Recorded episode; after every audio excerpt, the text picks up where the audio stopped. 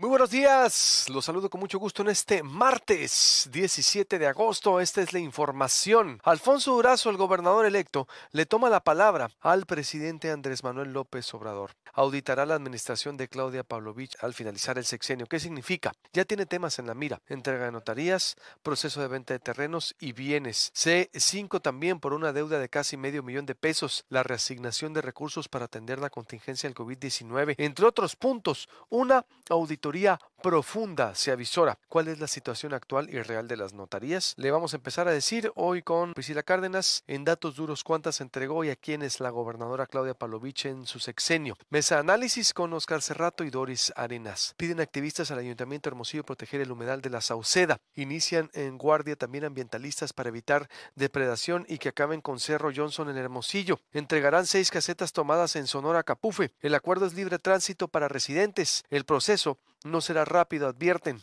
En el mundo, Afganistán en manos de los talibanes, ¿qué significa? ¿Cómo está Medio Oriente? ¿Hacia dónde vamos? Ahora una perspectiva de Brenda Stefan, internacionalista. Mexicanos brillan en la lista global de lavafortunas en Estados Unidos. Están desde Murat, Duarte y García Luna. Dos artesanas Comcac requieren apoyo de la comunidad. Laura tiene síntomas graves por COVID-19 y Rosa padece pie diabético. Ahorita le vamos a comentar.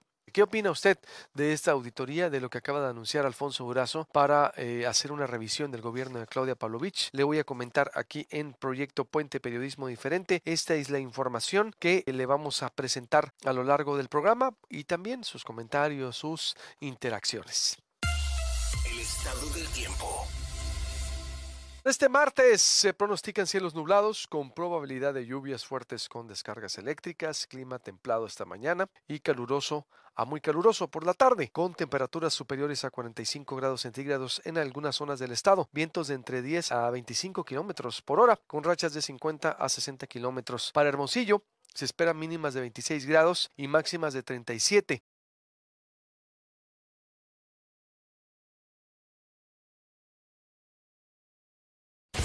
Portal proyectopuente.com.mx con talleres y promoción de artesanías de Loma de Vacuum, Jack eh, Hamud es una iniciativa para empoderar a la mujer yaqui. Esta es una buena noticia que podemos adelantar. Organizan rifa de apoyo. Ahí está en proyectopuente.com.mx. Dos artesanas Comcac requieren apoyo de la comunidad. Laura tiene síntomas graves por COVID-19 y Rosa padece pie diabético. Ahorita se lo voy a presentar. Comisiones en el Senado aprueban ley de revocación de mandato. Llegan 510 elementos del ejército mexicano para reforzar estrategia de seguridad en Sonora. Se instalarán, eh, confirma la gobernadora Claudia Palovich, que encabezó ayer la reunión se van a instalar en Cajeme, Hermosillo y Guaymas. En proyectopuente.com.mx aprueba gobierno de Claudia Palovich 32 nuevas notarías en 6, años, 9 a final de sexenio. Reconoce Bienestar Sonora a capturistas voluntarios que acuden al Unison para procesar certificados de la jornada de vacunación. Benefician a Humedal de la Sauceda desfogues por mantenimiento a Acueducto El Molinito. Entregarán seis casetas tomadas en Sonora a Capufe. Acuerdo es libre tránsito para residentes. Anuncia Alfonso Durazo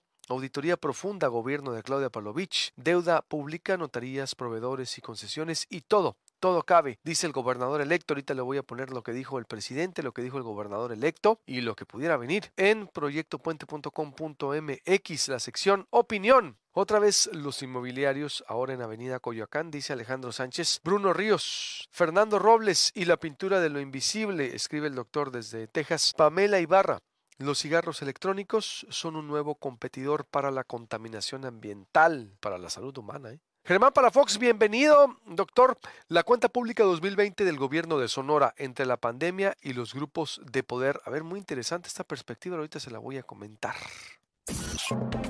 Primeras planas, nacionales e internacionales. El Excelsior López Obrador reforma al Tribunal Electoral del Poder Judicial de la Federación e INE será tajante. Dice, revocación de mandato es letra muerta en los estados. La jornada el INE y el Tribunal Electoral Federal Frankenstein de partidos, dice el presidente. Biden nunca fue objetivo de democratizar, dice, a Afganistán. UNICEF palomea regreso a aulas, ve riesgo mínimo de contagio entre niños. Llega Tren Maya, relegan pueblos, dice reforma en primera plana, exigen retomar operativos contra motos, fijan a farmacéuticas la máxima penalidad. En proyectopuente.com.mx. Le estoy leyendo también las portadas. El Universal alarma por explosión de gas en la Ciudad de México, allá en Coyoacán. Inviable purga del presidente en INE y Tribunal Electoral. En lo internacional o la portada internacional, la imagen que le está dando la vuelta al mundo y que ayer le adelantábamos también aquí, el ascenso talibán desata el caos y la desesperación por huir de allá de Afganistán. La imagen que le está dando la vuelta al mundo es esa portada del país de España, donde va el avión de Estados Unidos, un, US Air Force, y está la gente abajo eh, correteándolo y queriendo subir. Noche en vela entre las llamas, dice el país de España. El ritmo de vacunación se frena en seco por las vacaciones. Ceuta paraliza las devoluciones de menores a Marruecos que habían aprobado la semana pasada. Eso es el recorrido por las portadas local. Información local y estatal. Adelante, Ana, buenos días. Integrantes del colectivo Ciudadanía Activa y activistas ambientales solicitaron al Ayuntamiento de Hermosillo proteger el humedal de la Sauceda y depositar agua en el sitio para evitar que seque. Rafael Pacheco Rodríguez, miembro fundador del grupo Amigos de la Laguna La Sauceda, dijo que el oficio se entregó con el fin de que las autoridades correspondientes atiendan el caso, con un llamado especial a la Comisión Nacional del Agua, la Comisión Estatal del Agua y Agua de Hermosillo. Entonces es un reclamo ciudadano ya, porque no podemos estar viendo que el humedal se muere. ¿Sí? No, eso no puede ser posible. Y precisamente lo que se viene a entregar es de que constitucionalmente los gobiernos municipales y estatales tienen la obligación de cuidar el medio ambiente. Entonces venimos a hacer esa entrega oficial por parte de un organismo para recordar al municipio que ellos tienen una función que realizar. Por eso son nuestros representantes, pues. En el oficio entregado en la oficina de presidencia de Palacio Municipal y dirigido al alcalde interino Fermín González Gagiola, resaltaron que el área del humedal constituye una parte importante tanto por sus valores, ambientar los valores históricos de la capital sonorense. Bien, eh, voy con más información. Astrid Arellano, Laura Molina, artesana y mujer dedicada a la medicina tradicional. Comcac tiene COVID y está internada. Su familia pide apoyo. Dos reconocidas artesanas Comcac de Punta Chueca enfrentan situaciones difíciles de salud. Laura Molina Martínez por un contagio de COVID-19 con síntomas graves y Rosa Patricia Martínez por pie diabético. En ambos casos, sus familias están desesperadas, pues no pueden solventar los gastos que han implicado sus respectivas hospitalizaciones ni tratamientos en Hermosillo, por lo que solicitan apoyo solidario y urgente de la comunidad. Mientras Laura continúa hospitalizada por COVID, Rosa ya regresó a su comunidad y no cuenta con materiales de curación ni medicamentos.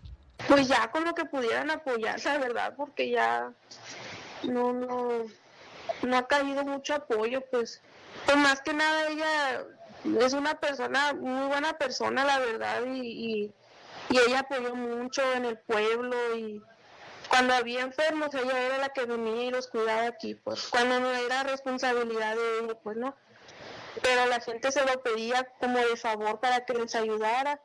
Y pues ella era la que venía y estaba aquí, pues ahora se le merecen tantito ¿no? de, de, la ayuda que ella les dio.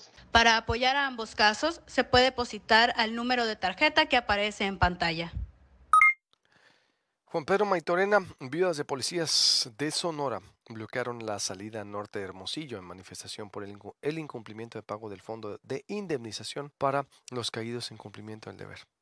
Viudas de policías de Sonora bloquearon la salida norte de Hermosillo en manifestación por el incumplimiento de pago del Fondo de Indemnización para los caídos en cumplimiento del deber. Desde las 7 horas, integrantes del colectivo de viudas salieron a las calles en los bulevares Eusebio Francisco Quino e Ignacio Soto para hacer un llamado a las autoridades estatales para resolver esta situación que las aqueja desde el anuncio del fondo en el 2015. Dolores Sol Rodríguez, integrante del grupo, indicó que ya se sienten expuestas ante la falta de apoyo debido a que ya han recibido amenazas para que dejen de pedir la ayuda que tienen por derecho. La integrante del movimiento añadió que la ley es muy clara y dice que se debe concretar el compromiso con los oficiales caídos en el cumplimiento del deber que se supone se realizaría con los 10 millones de pesos registrados en el presupuesto de ingresos. Sin embargo, Dolores asegura que desde el 2015 no han tenido respuesta alguna de parte de las autoridades estatales.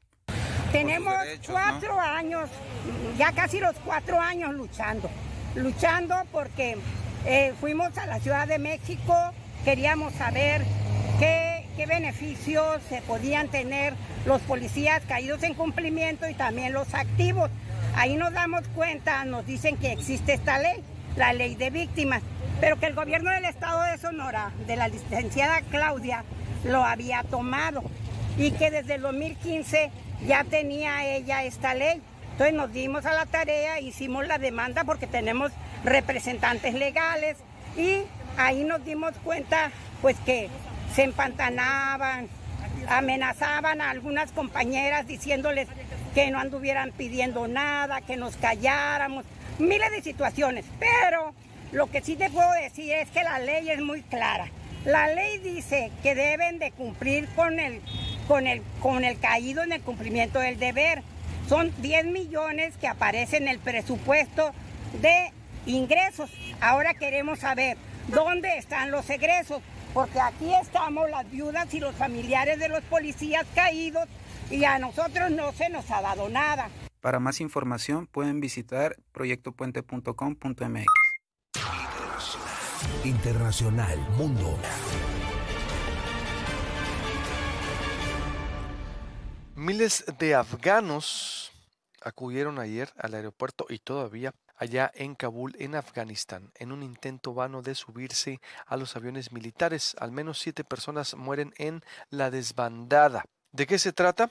El pánico por el ascenso de los talibanes, dice la portada del país de España, el pánico por el ascenso de los talibanes al poder en Afganistán llevó ayer a escenas de desesperación en el intento de huir del país. Miles de ciudadanos acudieron al aeropuerto y decenas de jóvenes llegaron a intentar agarrarse al fuselaje de un avión estadounidense a punto de despegar. Otro grupo trepó la pasarela de acceso a otro avión para forzar su entrada. Al menos siete personas murieron en varios incidentes. Ya va a siete la cuenta. El caos en el aeropuerto de Kabul contrastaba con una calma inquietante en el resto de la capital. No hay combates hasta hoy, pero la confusión y el miedo se extienden. Amplios sectores sociales desconfían de la milicia islamista, pese a que sus portavoces insistían ayer en descartar represalias contra los funcionarios de la antigua administración. Eso es lo que está ocurriendo. La nota que le da la vuelta al mundo. La victoria de los talibanes extiende el miedo y el desconcierto en Kabul, el sacrificio perdido de dos generaciones de afganos,